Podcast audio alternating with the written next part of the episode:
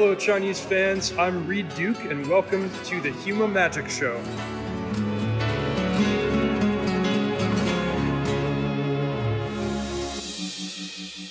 欢迎大家来到修马看完志啊！今天是咱们万智牌 Top Five 系列的话题的第二期啊啊！咱们来吹一吹历史上最强的五位牌手啊。上上次咱们聊过当今最强啊，今天来说一说历史。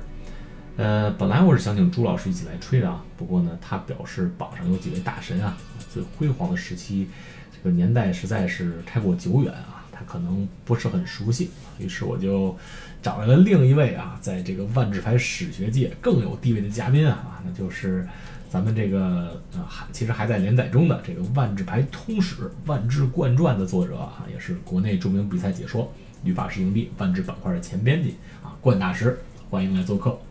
好，谢谢修马啊！大家好，我是旅法师营地的编辑冠的石啊。以前当然写过一一系列文章叫《万智冠战》，虽然出了一些问题，最后这一系列文章正好在修马这儿断了啊。我也不知道为了什么，反正 啊，我也希望以后能有机会慢慢给大家再重新一点点带回来。不，这这说的好像好像我的责任比较大似的 啊。其实是我个人的问题比较多，但我一定要甩锅呀。对。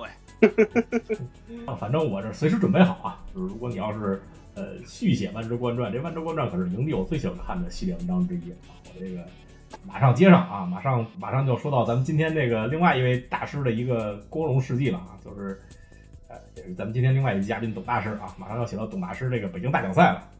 哎，董大师欢迎。啊，好久不见啊，大家，我其实也算熟人了吧，出镜率也算挺高的。啊，董大师是老嘉宾，马上要写到这个董大师的高高光时刻了，可能也是唯一的高光时刻啊。什么高光时刻？这个北京大奖赛零五年啊，也是中国万智牌早期的一个高光时刻。这啊是说走就想写了呀，就回头琢磨琢磨，写完了给高大师发过去，高大师可以考量一下啊，看能不能把这个万智冠传再再往续写写啊。刚写到零六零七年。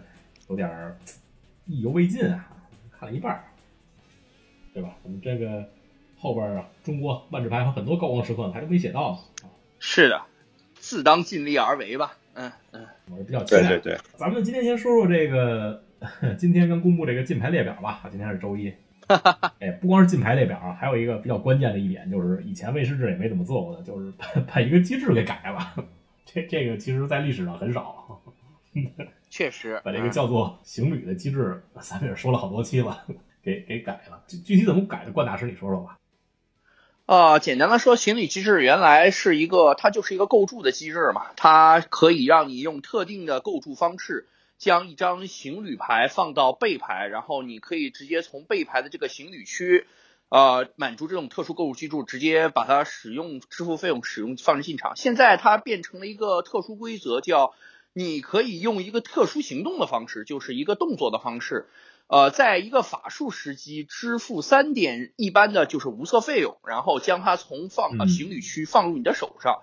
换句话说，就等于说这中间从直接使用到原来的这直接使用的中间，直接是多了一个三点无色费用把它倒上手的这样一个关系。这一下这张牌就这个机制就或者说这个机制就弱了很多。简单来说就是多撒费，对吧？就是以前是就没。啊，没有没有额外费用，现在多了三个额外费用。呃，其实，这董大师，你觉得这个就是这个对这个机制的削弱，跟你预想的比较，是是更削弱了呢，还是还没去到位呢？还是？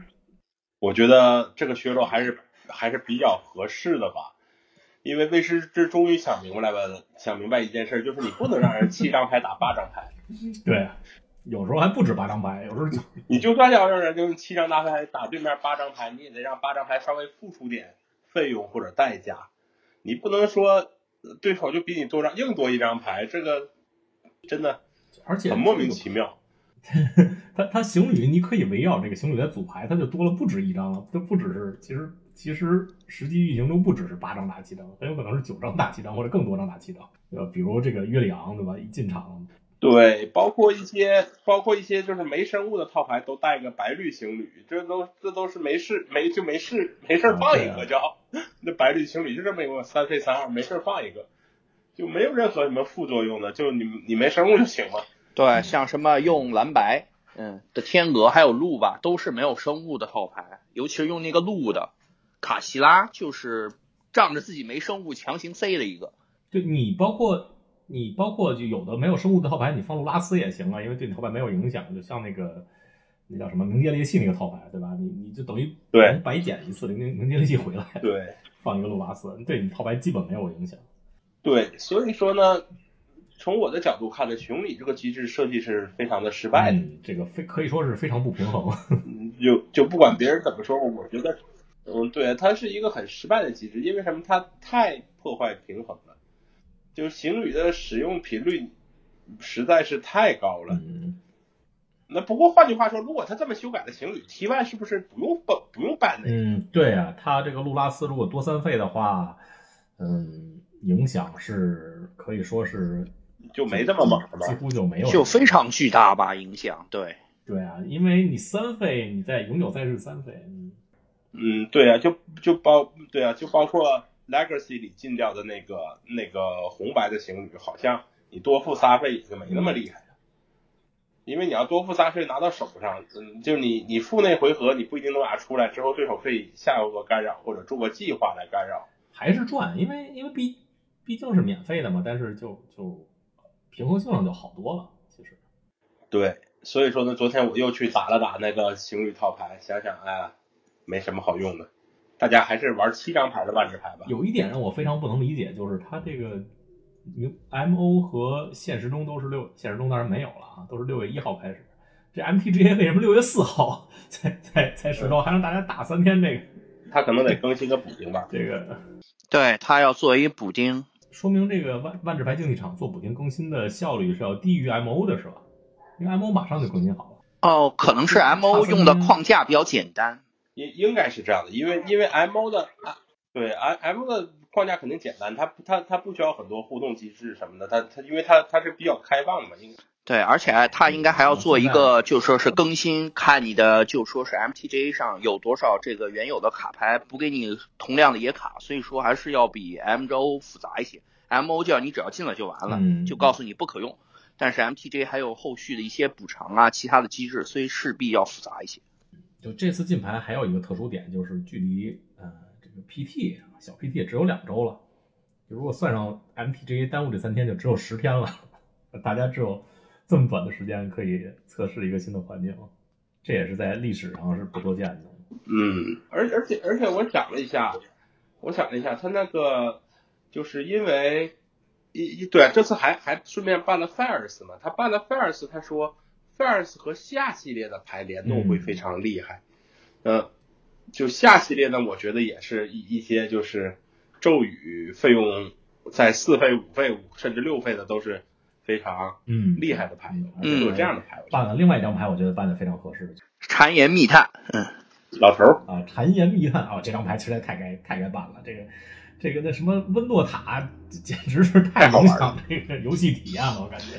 是，太 太好玩了，哎 对，实在太有趣了。包括最开始的卢卡，全抢光，都是我的。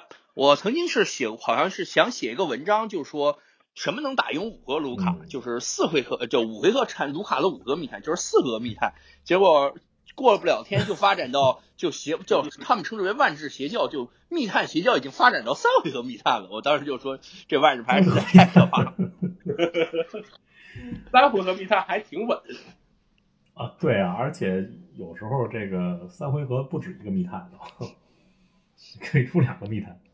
嗯，就对啊，就就就就这个牌会搞成对方就是什么四回合的时候场上一个英雄都没有，你说玩啥呢？哎，这个这个这个这些密探套牌也也最近也是有违这个威士忌这几年设计万智牌的思路啊，因为嗯，威士忌其实想让大家更多的享受这个战斗啊战战斗阶段之间的攻防，对吧？这这个密探 完全对，就没什么影响对这个阶段，进场抢一个人体验极差，哎，还是虽然本来嗯，本来在环境里没几天了，但是但是该进的还是进了吧，提前又提前进了大概三四个。但你看最近这几个系列进牌是格外的多呀，没办法了，抢这说啊！明啥呢？威士忌在调高了套牌牌单卡强度的时候啊，它严重影响影响了平衡器。亚兰没有金牌，但是这什么什么十系列嗯，之后的，哎，嗯不过你想，现在这个把金牌去掉去掉了以后，嗯，行旅改掉了以后，这个系列好像也没啥好。嗯，目前来看是这样。最亮眼的这些牌全部归入黑暗。没错。现在看来，他为构筑可能唯一能提供的只剩下三个圈地了。是吗？这么惨啊？我倒没有仔细的仔细的想，但是这个行旅这个机制和这些牌是在太你看，你看行旅没了，完了之后呢，他把他把各式各样的机制都改了 f i r s 办了，老头办了。你说这个系列现在这个系列有点啥牌子？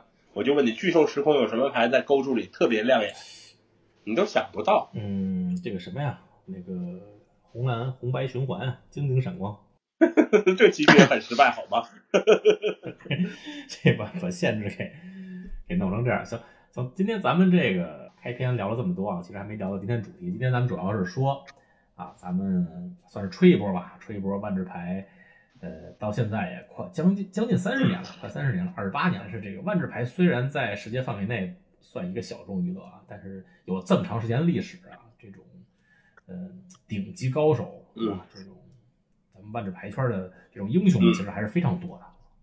这个要是挑前五，其实如果说这个挑前五名，突然就之前大家没有之前的讨论啊，突然让咱们就列五个，其实可能还要还要争议一番。不过这个话题是在在这二十年中，其实一直没停过嘛，对吧？谁是最强，谁是谁是第二强，谁是前三，大家都一直嗯一直有有一个心里的这么一个列表，经常拿出来讨论。所以，呃，其实发展到今天，其实这个说历史上最强的五位牌手，其实前四名都是比较有定论的，虽然之间的座次可能还需要讨论一下，但是是谁啊，基本基本还都有定论的。但是这个第五名，嗯，没目前来说没有一个嗯特别、怎么说呢，特别统一的认识了啊。今天那个，哎，两位你们你们就说说自己谁是你们自己心里的第五名吧哈。关大师先说，啊，其实主要我选第五名还有一个原因啊，就是我觉得前四名牌手公认的基本都是欧美牌手，所以第五名牌手里边，我希望从亚洲里边选一个。哎，那么亚洲的其实主要的对这主要的亚洲这个国家还是日本嘛，所以最后我选择了应该是巴士港强派。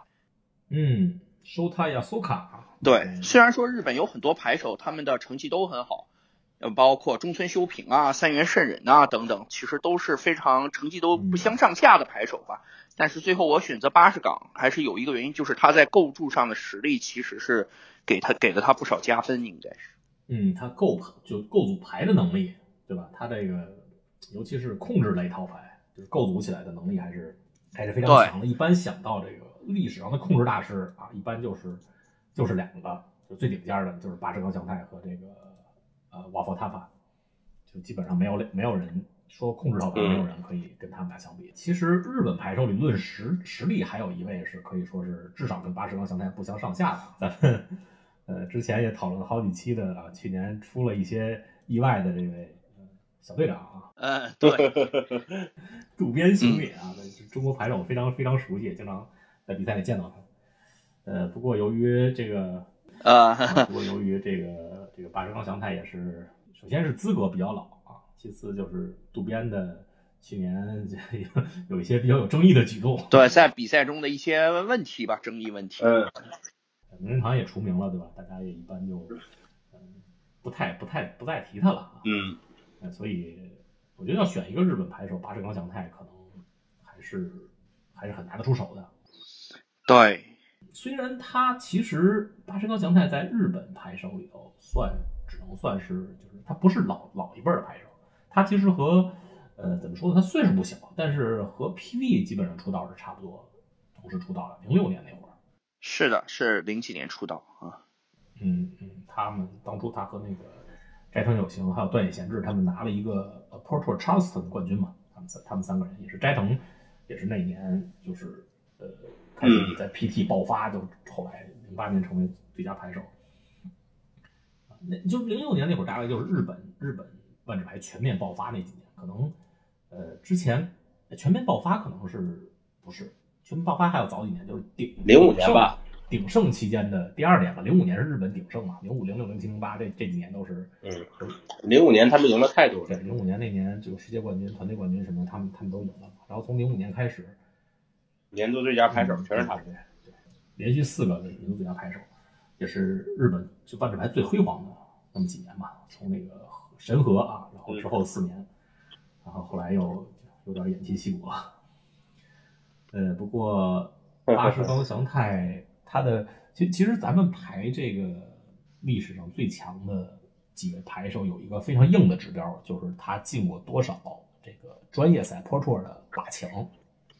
嗯，对，呃，这个对吧？这个这个是一个对一般牌手来说啊，就是对，别说对一般牌手，对一些非常竞技的牌手来说，就进一次 PT 八强都是。都是非常可以说是非常大的荣誉啊！你想进两次 PT 八强就是非常难的事儿，就是其实历史上都都不太多。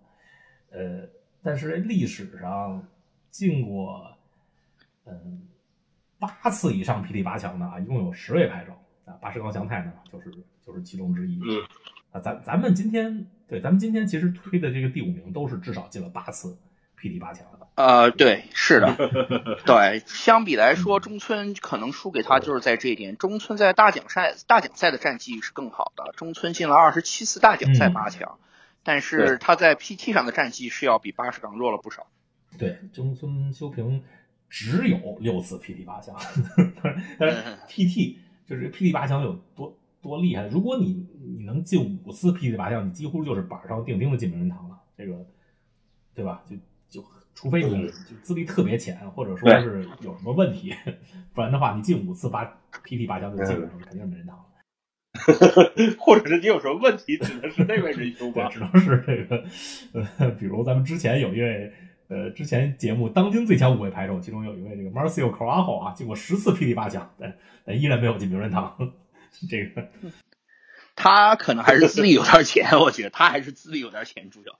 他打牌其实蛮早的，我我那天查，那天不是那个那个威士治的官方网站关闭了吗？Plans Worker 那历史，我查查那个零零四年、零五年那会儿，我 Pro Tour 跟他打了两次，他那会儿也开始打开始打 Pro Tour 了，他打的挺早的，他好像第一个 Pro 是零零零一年还是零二年，他打的蛮早的，他就是最近几年的成绩才开始爆发，但是但是他其实是一个蛮老的一个牌手。哦，不不过不说他了啊，不不说这个 Marcio，嗯，呃。这八八先咱说八十高香菜最近的一个呃比较比较强的一个名次就是 PT 卡拉德许专业赛，可能其实是他的个人最好成绩的最新的，是卡拉德许专业赛冠军。哦，对对对，他还拿了一个冠军呢，对吧？对，是卡拉德许专业赛，还是比较早的，好像是这卡拉德许是一六年。但之后他还有一次那个世界团队赛冠军，叫什么武藏啊？零对零八一八年吧。嗯。今年还是一八年，一八年。好，董大师，你说说你的你心里的这个第五是谁吧？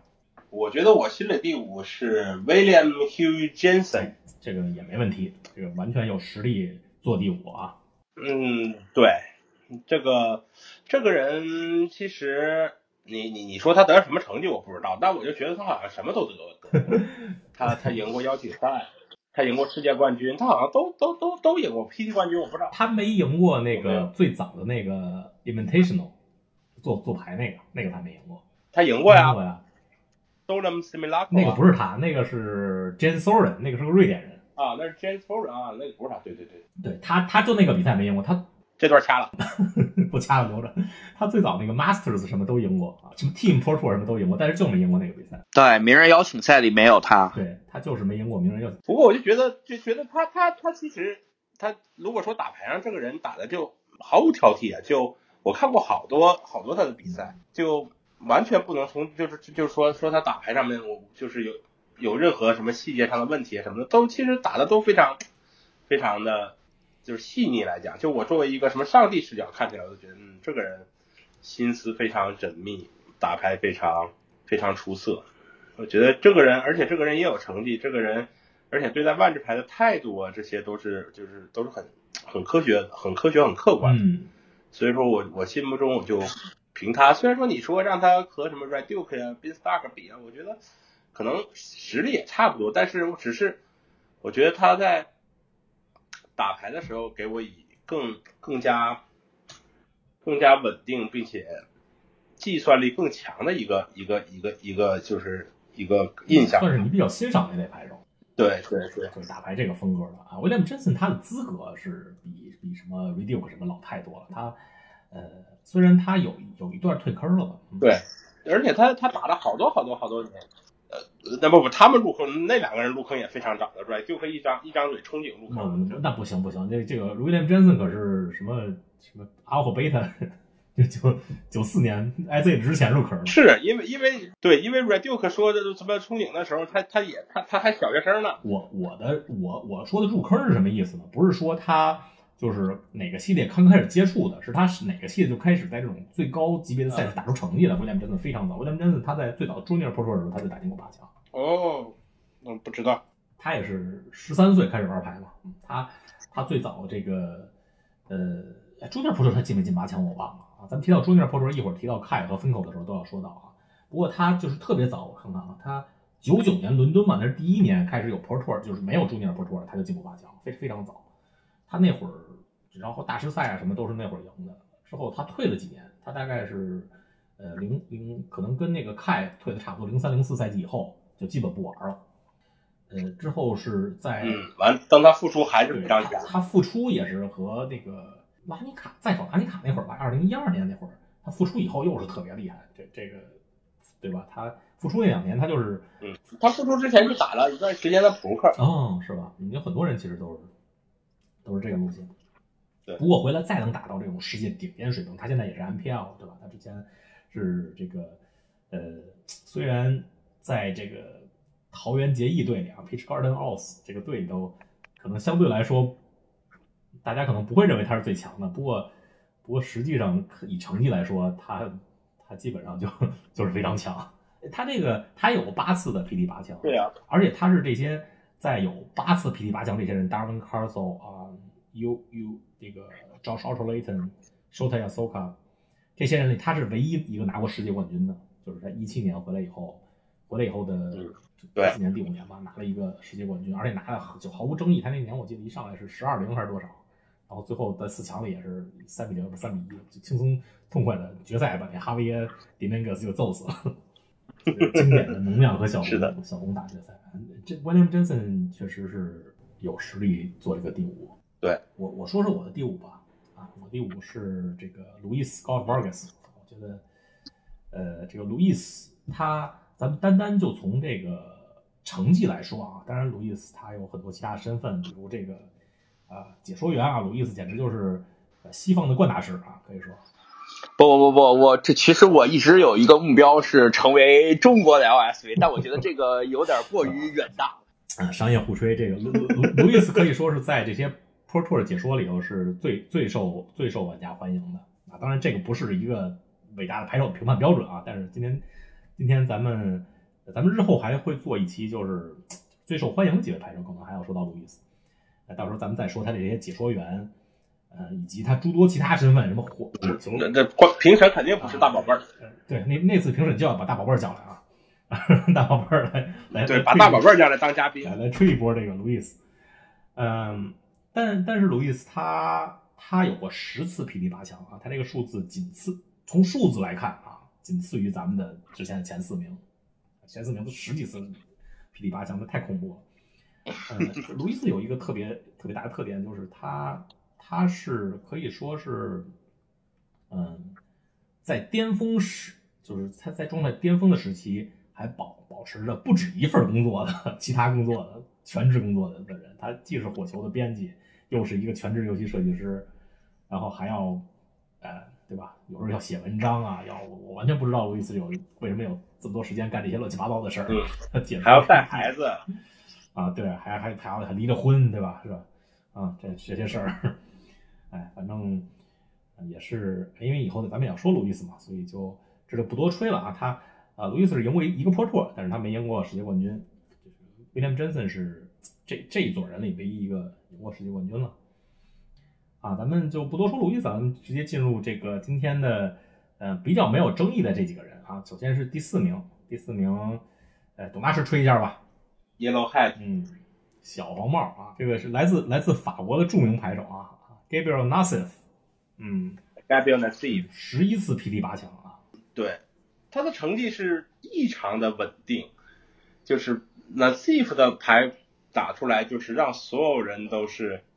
就是毫无任何挑剔，你你觉得你想的很好了，他总能想到一个比你想的方法还要好的办法，去去玩去打一盘比赛。嗯，而呢，Sif 又也是一个就是充分利用自己比赛时间啊和自己的呃计算能力啊，我觉得那 Sif 的优点简直是，哎呀，就是说也说不过来啊，太强了。这个他早期也是套牌构组大师是吧？他那那 Sif 和 Louis 其实跟咱们年龄差不多。当然，就是打 Pro Tour 比咱们早一些。Nassif 他其实没有特别长时间退过坑，嗯，包括 Kai 啊，包括 Finkel 啊，还有呃 William g o r y Jensen，他们都是有过一个比较长退坑期。Nassif 好像没有，他虽然也打过一阵 Poker，但他一直在打牌，因为他入选名人堂也也比较早嘛。对，他一直在打，他打的比他们时间都要久。之后呢，所有人所有人都觉得 Nassif 是一个非常好的人，非常打牌非常有礼貌的这种。但是前两天他直播就，我就看到他，他被观众给惹毛了，真的就就被就被观众给给给搞的就就炸毛了，你知道吗？不是，你确定不是为了节目效果？就一群大神说你这不对那不对，这不好那不好。啊，我在想，那 Sif 也也是你们说他了的吗？堂堂历史第四拍手了，对吧？而且而且他打的没有问题，这是撞上了。你说 BO One 这能看啥呢？就撞上看个脸呗。嗯，对吧？打不赢那就打不赢呗，打那那对吧？但是关注这个七零选手一通嘲讽，这个真是就是就是那 C 就就扛不住了。嗯，我也是第一次看他这样，所以说我也蛮吃惊的。那说到那 Safe 冠大师，你有没有什么比较印象比较深刻的一些片段？我倒是记得，其实纳 Safe 一直心态上好像其实就比较容易出问题。在我印象中，他好像当初是吧？嗯，对，零五零六年吧，就好像不是，就是有一年就是跟三元圣人打过一年世界冠军赛，可能是龙群碧空的一个版本。零六年，嗯，对，零六年，对，零六年的那个世冠赛，他跟三元圣人打的的时候，好像就显得心态是比较爆炸。所以说他可能，而且我觉得他个人可能阻碍他走向从伟大走向更伟大这样一个步伐的一个原因，就是他可能在打牌的时候心态控制和调节的可能不是非常好。这也是他可能打了那么那么那么那么那么那么多 PT 八强之后都没卷过的一个原因。他好像是万智牌历史上输 PT 八强次数最多，就是输趟是在决赛输的最多的一个牌手。对，我记得这是他好像比较历史性的一个记录。三个亚军这个数量也比较高了。是，就你有十个八强，但你基本上。输的决赛次数却有点多，是这是很不少见的。就是说，你拿的第二次数非常多，所以可能也是心态上的问题啊。其实还可以，因为其实你要是看他的成绩来说，其实还是呃，虽然虽然他决赛输了让人印象深刻，但是你看他数据的话，他进过十一次 PT 八强，有两个冠军，三个亚军，就说明他这十一次有五次都打进决赛了。其实这是一个非常非常高的比例。这个这个比例除了 K 以外，我看前几名没有没有没有人能达到这个比例。你像路易斯，就是十次进过三次决赛嘛。招少尔雷顿九次三次决赛，就基本都是进了三次决赛。呃，收泰亚苏卡是唯一一个比例，除了凯以外啊，凯那个太恐怖了，和他差不多的，就是进过进过也是进过五次决赛，其其实还可以。呃，其其实我觉得纳斯夫他因为他的这个活跃时间比较长嘛，而且他有过十一次霹雳八强，其实他让人。就是非常有印象的那些时刻还是挺多的，比如说是零八年世冠，他对那个 Patrick Champion 的那个龙群碧空，用那个叫什么来着？Infinite Memory 那张牌叫什么来着？啊，就是翻手牌，就翻到几点手牌打几那个，是叫燃烧记忆吧？点燃记忆，对。然后他好像他好像翻了四次还是五次，好像只打了几，反正没打死。对，翻了一堆。没没翻没打死。对。对对，这那那个也是万智牌的历史上一个挺经典的一个一个时刻。还有一个就是他，呃，京都吧，好像是零九年京都用那个残酷通牒嘛，他最后就是跟跟一位英国牌手打到第五盘，然后最后马上就要被人踢死了，最后一个回合了，他要需要 top tag，他先把那个七张地摆好，摆成那个残酷通牒的那个费用，结果抓一张上，果然是残酷通牒把对手击毙了。其其实像这样的。这样片段我感觉还是还是挺多的，在在 Nassif 身上。接下来咱们要说这三个人啊，我觉得又在这些顶级 Pro 里，他们又是又是一个世界的人。就是你你不管是路易斯还是 Nassif，嗯巴什刚祥太，就这些人和剩下三个人比我觉得又又拉开了一个世界。对，真真的就没就没什么好打的，就我我觉得就就是打不过就被碾压。有点像，有点像，比如篮球里，就是乔丹和剩下第二阵营的，不管你是詹姆斯啊、贾巴尔啊，还是奥拉朱旺、张伯伦这些人，其实也也不是一个世界的，对吧？就是有点差距，有点那个意思。但是这三个人之间，其实第一、第二、第三其实不那么好排的。是的，这三个人我觉得是万智牌界活着的传奇吧，可以这么说。现在来看，嗯，对对，这三个人反正，呃，只有一个打，两个都不打了。啊、严格来说算一个半吧。哎，呃，一一一一点六个吧。其实这个 K 也是也是打一打哦。你说 K 是那半个，还是还是分扣是那半个？啊、你要说反正 K 打的很少，所以说我给他算了零点九个、啊对 f i n k o 算了零点六，就这样。哦，好，行，可以，可以，可以这么算，可以这么算。就他们两个就一点五个不打吧，嗯就差不多就这样。嗯，反反正这三个人就是 PV、John Finkel 和和凯布里，对吧？其实其实你要是说想把他们仨任何一个人排成第排到排到第一位的话，排到历史第一位的话，都是都是可以接受的。就是就是你从某个角度来说，其实都可以都可以说。不过今天咱们还是呃，就稍微排一下吧。咱们先先说这个董大师心里的啊毫无疑问的第一名啊。其实这个咱们今天排是暂时让他屈居第三名，这个、这 个其实是在万智牌历史上，你要说就是有一个牌手在一短短短的时间内具有统治力，比如说去年的那个哈维迪明格斯，比如说今年以及去年下半年的 PV 啊，其实，在就是这段时间里都是算是非常有统治力的的牌手。但是如果把他们和这个两千零一年到两千零三年这个 K 当时那个统治力比起来，就就是这个 PV 和哈维现在统治力其实都是小学生级别了，就是完完全不能相提并论。没错，，K 是那个年代的 The One 吧，就是这样子。他到现在也保持着那个年代的一些记录，比如说是那两年他专业赛五冠，就是 PT 五个冠军，然后他总共进了十次的 PT 八强，就可以拿到七个冠军。同时，他也是万智牌历史上唯一一个连续两个 PT 夺冠的牌手，这是他，这是除他之外没有目前没有任何一个其他玩家能做到的。所以说，从中可以看出他在那两年的统治力是多么的强，而且他也是那两年连着三年，应该说是从零一年到零三年连着三年年拿到了年度最佳牌手，所以说他是非常非常有统治力的，在那个阶段。对，就是说凯布迪拿年度最佳牌手，当在那年，但是那个年代就不是新闻，就是应该的，就跟乔丹应该拿拿最有价值球员一样，季后赛最有价值球员一样。对，那个年代的凯绝对就是乔丹级别的，就是没有什么好说的。German Jagger，对，John John 其实就是成名比凯早一些，其实他们俩就是都都是最早期那批牌手吧，凯可能稍微晚一点，John 稍微早一些，但是凯开始那个统治了以后，就分口那几年肯定是不如凯，跟凯差得很远。嗯，不过凯在九九年就拿过世界冠军对了，他凯拿世界冠军的时候，对，也跟宣传有关。我觉得，因为万智牌在那个年代宣传很非常美国的本土化，他们希望经营美国本土的英雄，呃，所以说 Finko 在那时候吸引了很多的聚光灯。不，分口在那几年，在九七、九八、九九年，绝对是虽然凯九九年拿了冠军啊，但那会儿分口的地位绝对是比凯要高很多的。就是那那个分分口，其实从最早开始就是万智牌天之骄子嘛，他从从 Junior Pro Tour 开始打，他他那会儿实力要要强强于凯很多。那会儿凯主要是他凯的主要实力是什么？就是在欧洲拿大奖赛冠军，他在欧洲拿了三个，也不是四个，一年之内拿了好像是四个大奖赛冠军，如果我没记错的话。因因因为去不了美国比赛嘛，对，然后拿拿的 Worlds，他他这个凯凯在成为这个就万智牌界的乔丹的起点，其实是在他拿世界冠军之后一年之后，他拿世界冠军那一年他打的其实也不是很好，对，他是从就是零一年是 John 拿的世界冠军嘛，但那年凯就开始拿这个他那个他当时有一个战队叫什零？零零年零零年撞对，是零零年拿的，就要拿的冠世冠冠军。对，零零年嗯。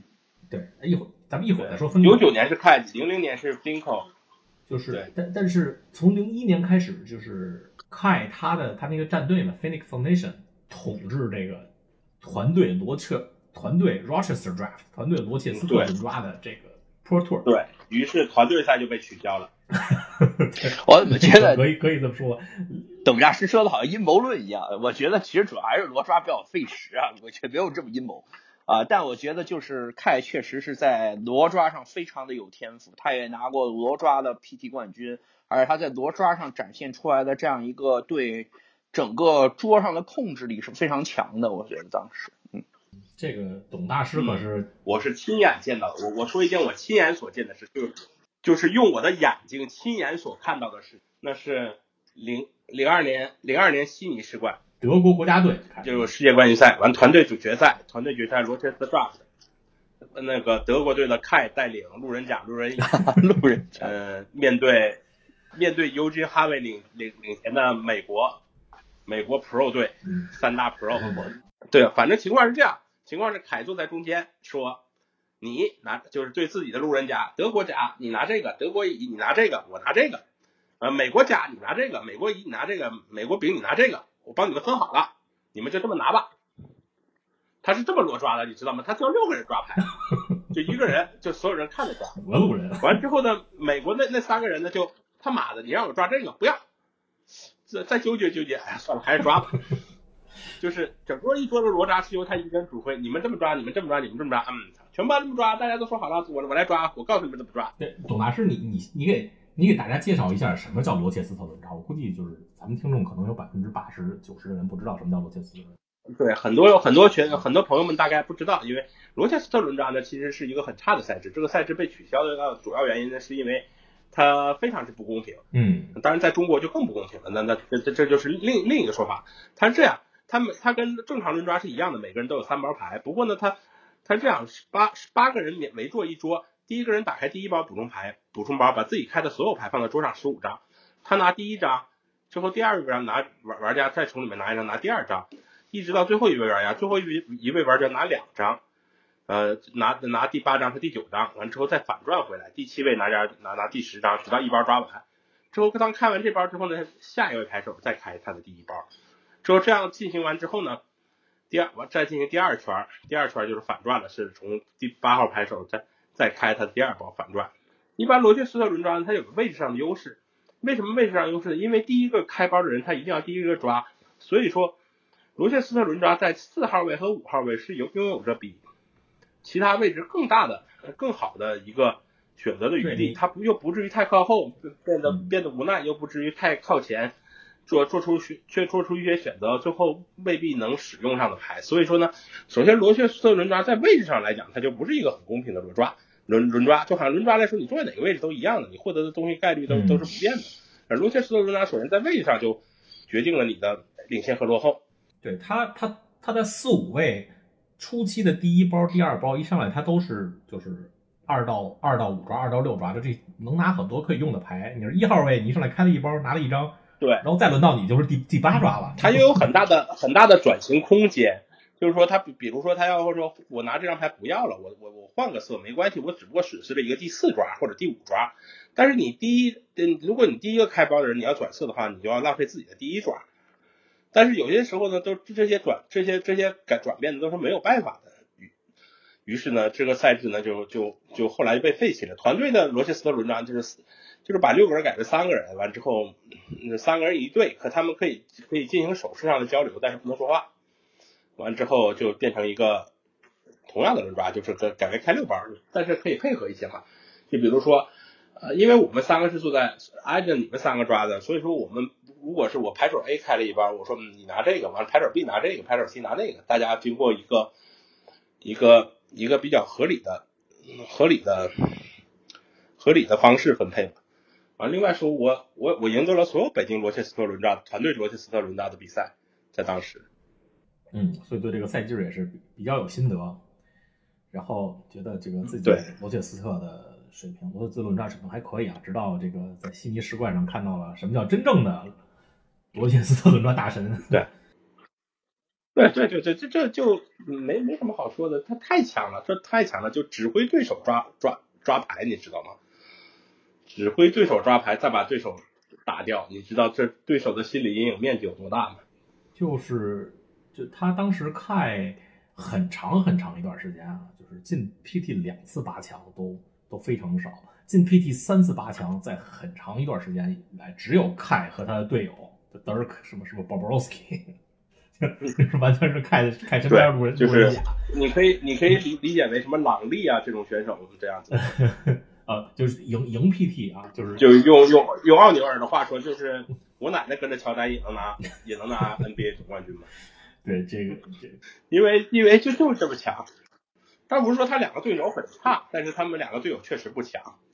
不是说是最顶级的，跟最顶级的这些玩家其实啊，对，就很就是很一般的很一般的选手，就只能拎包。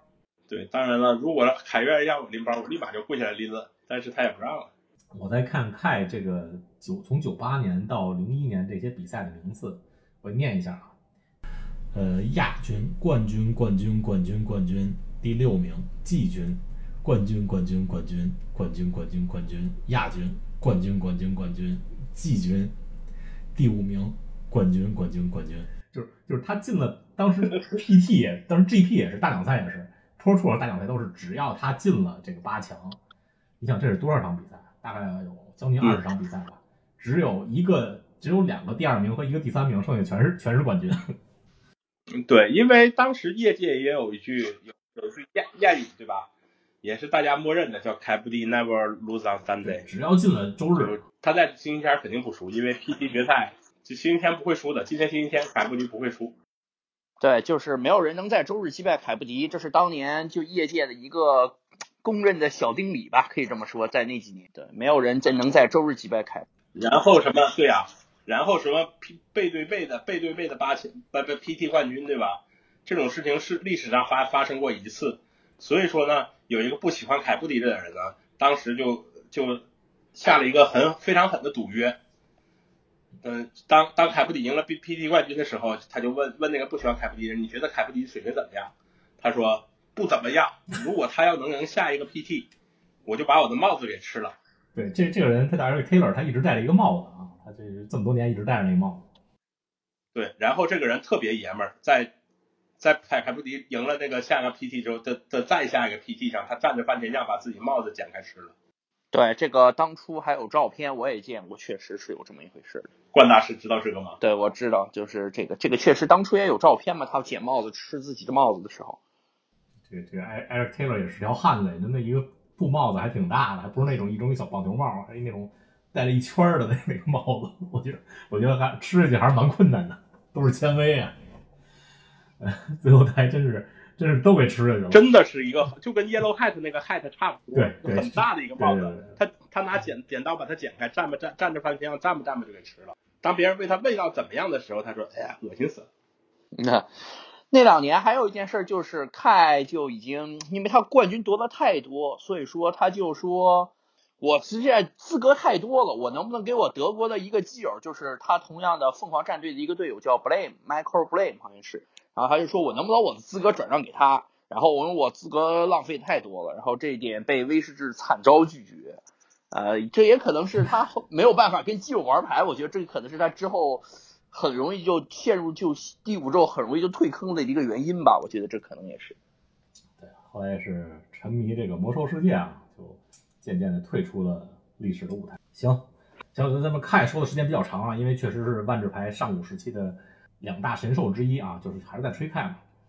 呃，咱们现在就要吹另另外一位神兽了啊，另外一位神兽就是这个啊 John Finkel 啊，也是算是我心里的历史第一吧啊。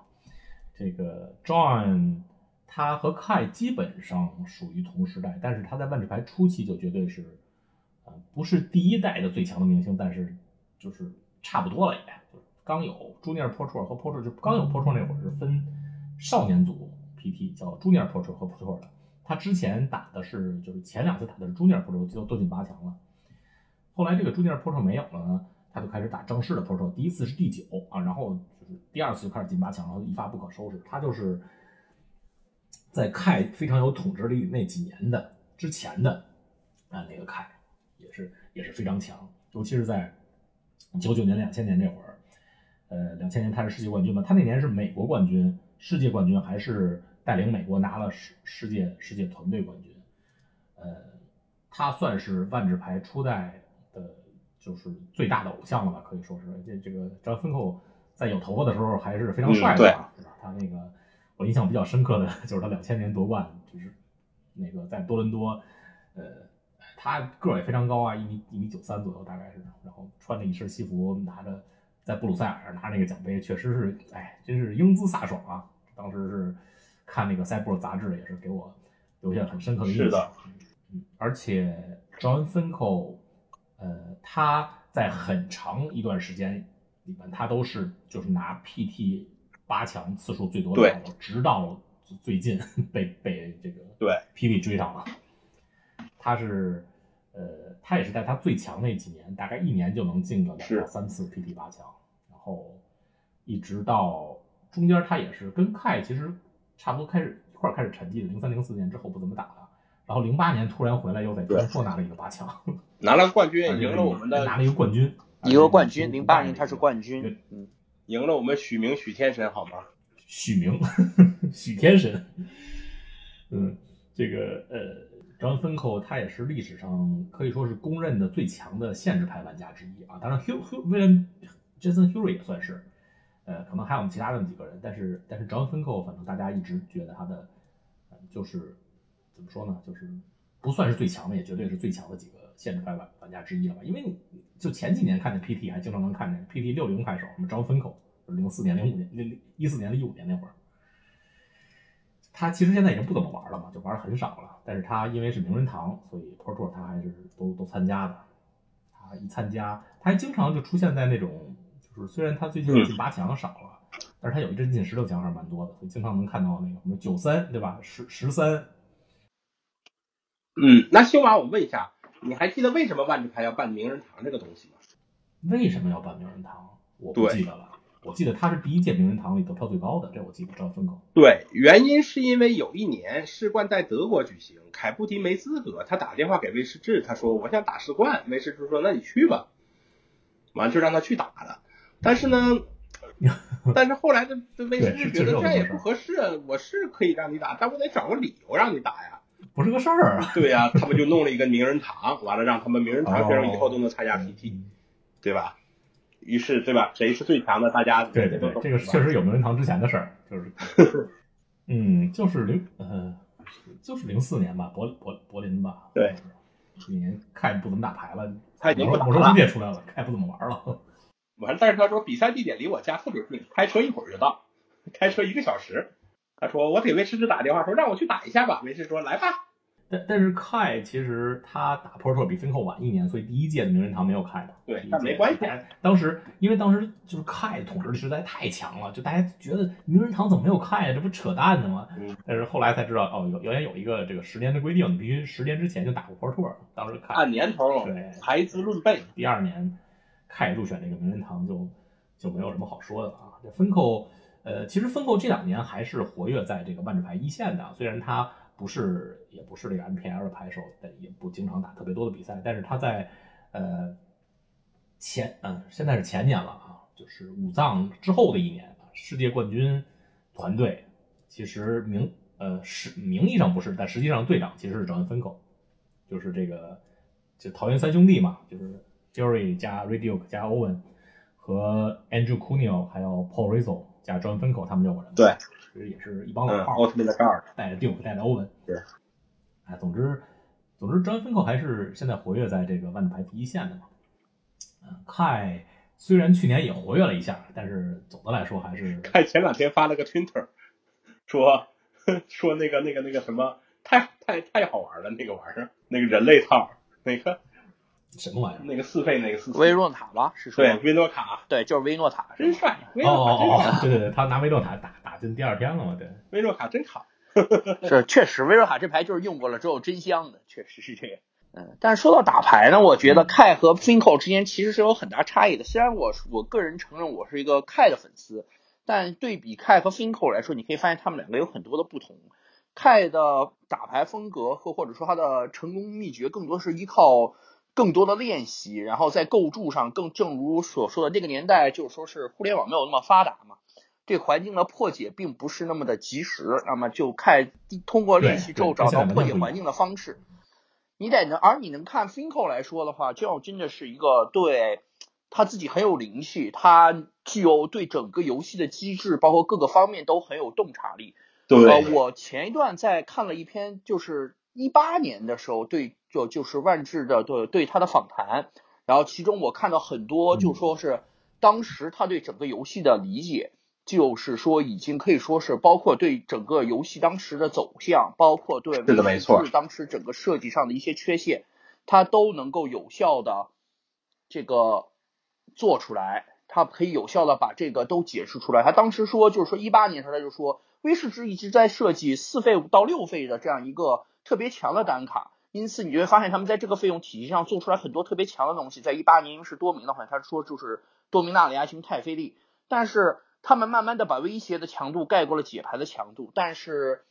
作为一个对抗的手段，他们不是为了再去增反过来增强解，而是他们设计了很多低费的具有攻击性的牌，比如红色的一票小生物。当然，这些低费牌可能更超模，所以你就会发现整个的环境慢慢的就导向了一个快攻和这样一种大威胁的之间的对抗，然后就显得就不是很好玩。然后万智牌就慢慢的不是像他说像赵豪说是像他下像他当年那样，就是说是就跟我们玩最开始玩的一样是。我们一点点的获取优势，我们从左边占一点便宜，再从右边占一点便宜，慢慢的我们赢了。所以说他觉得威士忌在这样的设计，可能在当时来说就显让构筑显得没有那么好玩了。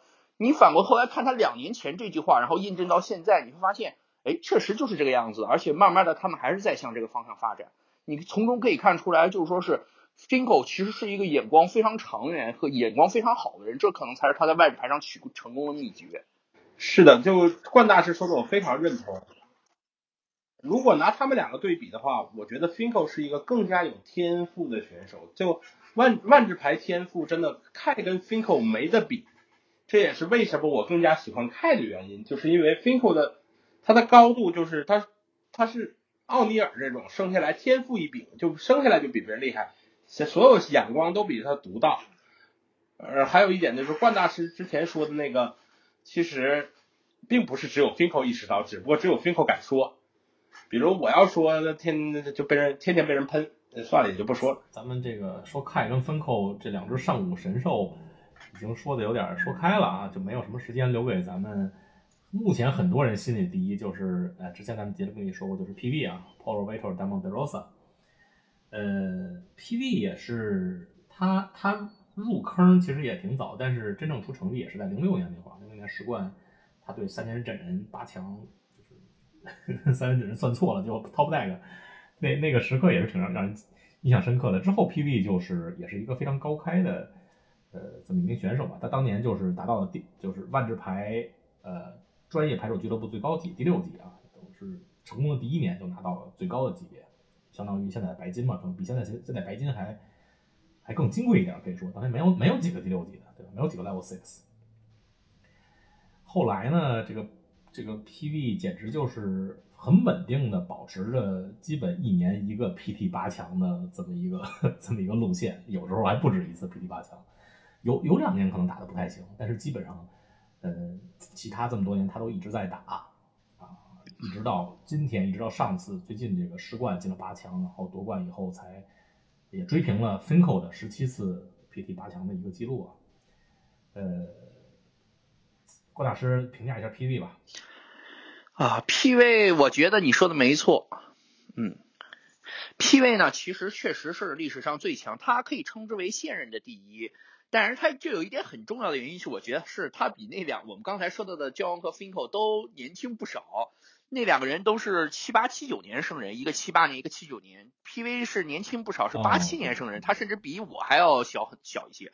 所以说他们其实他其实是年轻是最大的财富，所以说他加上他入坑比较早，像他虽他成名的时候还很年轻，他在十几岁就成名了，这也给了他一个很长很长的职业生涯。然后在这个职业生涯里边，他确实说是有，确实是有两年，好像是他在零八零九年，好像是他比较低潮的那那一段时间，好像是他比较低潮的。之后他在中间的每年中就确实能稳定的拿到一两个专业赛八强。然后一直到现在，到包括我们看到，即使万智牌到了线上化的这个时期，他仍然有很好的成绩。然后他现在应该已经是万智牌职业赛事中获得总奖金最多的牌手了。他在这方面应该是已经超过了凯和 Joe Finkel。他好像现在已经拿到了高达五十几万美元的奖金，所以说你从这个角度上说，他也可以称之为当之无愧的第一。而且从另外一个角度上，他现在年轻，他还他的职业生涯还在延续，而且你也不知道他这职业生涯这样的稳定的告这样一个稳定的阶段什么时候会结束。所以从这个角这两个角度上说，我觉得现在把他称之为万智牌现现在的第一是没有什么问题。他现在还是现在他是等于他是生涯巅峰期嘛，而且还没过，对吧？他之后这个。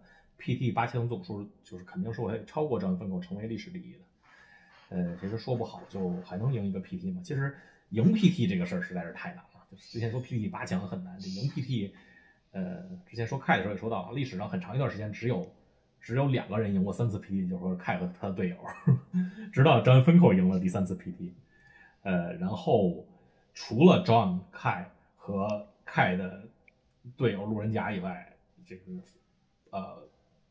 PV 这次世冠夺冠是就是第四人，历史上第四个赢过三次，赢过三次 PT 的个人 PT 不算这个，呃，啊也也算团队吧？怎么说呢？就就是三次以上嘛，就是成为历史上赢过三次以上 PT 的第四人。而且就像郭大师说的，他现在还是属于一个如日中天的这么一个阶段啊，尤其是郭大师提到线上。线上的这个万智牌了，我我觉得就是万智牌转到线上以后，PB 其实是还是大爆发了呢。他他两次不是三次 PT 八强，最近都是都是线上进的吧？是，可能跟他所在的，毕竟他是拉丁拉美人嘛，可能跟他这样解决的他一些地域上的困难，可能反而他，我觉得他可能打比赛的准备啊，各方面都更充裕，也有一定关系。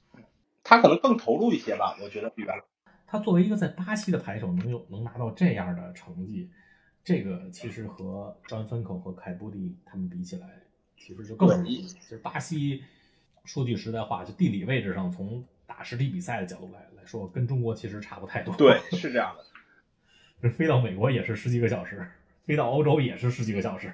嗯，对。但是但但巴西的经济情况比我比比中国当年还是强不少的。嗯，那那当然是。当年比现在其实和中国已经没有什么优势了，但是当年确实是。比中国要要要强不少。对，当年董大师做职业牌手的时候，就靠就是哎两三个月卷一个 PDQ 几 几千几千人民币来来做来交房租，哎，实在是实在是太惨了。那那那时候真叫太惨了。哎，当时巴西对人家不一样嘛，呃，而且我也没人家强，是实话实说。就算是给我他那条件，我也打不出他的成绩。你你也对啊，这也没什么好说的，只是说。机会少一些而已。PV 上次咱们提到，就是当今最强的牌手，最强也是 PV 嘛。这成比赛成绩方面就不用再再多说了，就平均每年拿一点几个 PT 八强，哎，拿过 PT 冠军，而且也刚刚获得了世界冠军啊。之前之前可能说 PV 和 Kai 和 Finco 的差距就差一个世界冠军啊，现在拿一个世界冠军以后，总的来看成绩其实是已经超过了两大神兽了。上次咱们提到 PV 也是说他也是。也是不光是最强的牌手，他也是万智牌历史的毫无争议的，就是万智牌写作最佳作者，对吧？他的写文章的那个思路啊，那个文风啊，有时候就是还有幽默感啊，这些加加一块儿，没有其他任何一一名万智牌作者可以可以跟他就，包括一些非常非常有名的 Jerry Thompson 啊什么，跟他都没得比。对他，尤其他在套牌分析的文章上，包括一些套牌策略讲解的文章上都非常好。他一般来说写出来的。就是对某个套牌的具体的攻略性的文章，是我认为非常关键的，是我认为每次都是能够帮我有效破解环境，让我能吸收到很多东西的一个作者。从这一点上讲，他在文章的专业性上以及表达能力上确实是非常高的。是的，对他总是能抓到一些，对，就是一般的，呃，其他的写其他的作者就是观察不到的一个角度，因为。其其实其他最好的作者那些那些，就比如可能数最好的十个作者，呃，像 PV 这个水平的没有，就是就就包括 Sun Black，你要放在所有万智牌的高手里比，Sun Black，他虽然写文章写的很好，但是他的水平其实也是也排不上号。PV 作为就历史上最强的牌手之一，他来写这个文章，他来分析这个这个 meta 或者分析这个套牌，他的这个独到的见解，而且他语言组织能力，他这个思维的。这个方式确实是非常独到，真是，呃，算是在万智牌界独树一帜了吧。这这也是其实也是能让他保证自己，虽然呃就这么多年这么长时间一直以万智牌为主业，其实张芬克啊还是凯啊，他们都有其他的工作，其他的就是把万智牌这块等于是放下，但是对 PV 来说。就因为他可以写作，他一直可以拿这个非常稳定的稿费，而且就是写出来这种高质量的文章，能保证他这十年以来一直把万智牌作为自己的主业，这这也是挺重要的一点。嗯，是的，应该是。那他为什么要跳槽去 Star City Games 呢？从 Channel Fireball？因为给钱多呀。他在 Star City Games 写一篇文章，稿费大大家估算最起码比 Channel Fireball 要高一倍到两倍吧。是两到原来在 China Fireball 两到三倍，China Fireball 那个，你看现在 China Fireball 虽然搞了一个什么 Pro，但是真是没有太多像样的，除了 LSD 自己以外，没有没有太多像样的作者了，数得过来了。PV 渠道，毕竟 Star City Games 那边会员制这么多年了，他对这个作者的待遇是相当好的，对吧？然后 PV 又是挖过来的。听说 China Fireball 包了一年的什么美国的赛事组织已经亏的马上要破产了，这是是真的吗？是全球的赛事组织，应该是赛事部分已经完蛋了，应该是已经破产了吧？但是它它赛事部分和 China Fireball 它是分开的，它其实是两个不同的组织，它只是叫 CFB Events 啊。它这那个那个他们组织比赛那个，虽然冠名是 Team CFB，但是其实和这个火球。没有太大联系的，像路易斯他也不管哦，是其实是一个分开的，所以所以对 China Fireball 其实是没有哦，但是赛事组织主要垮死对吧？这么回事，但是肯定破产，肯定肯定得破产，没没比赛了，怎么能不破产呢？没比赛了，你餐馆没没就是不做饭了，你餐馆餐馆怎么能不破产呢？不演电影，电影院怎么能不破产呢？对吧？真棒，这是必然的事件了。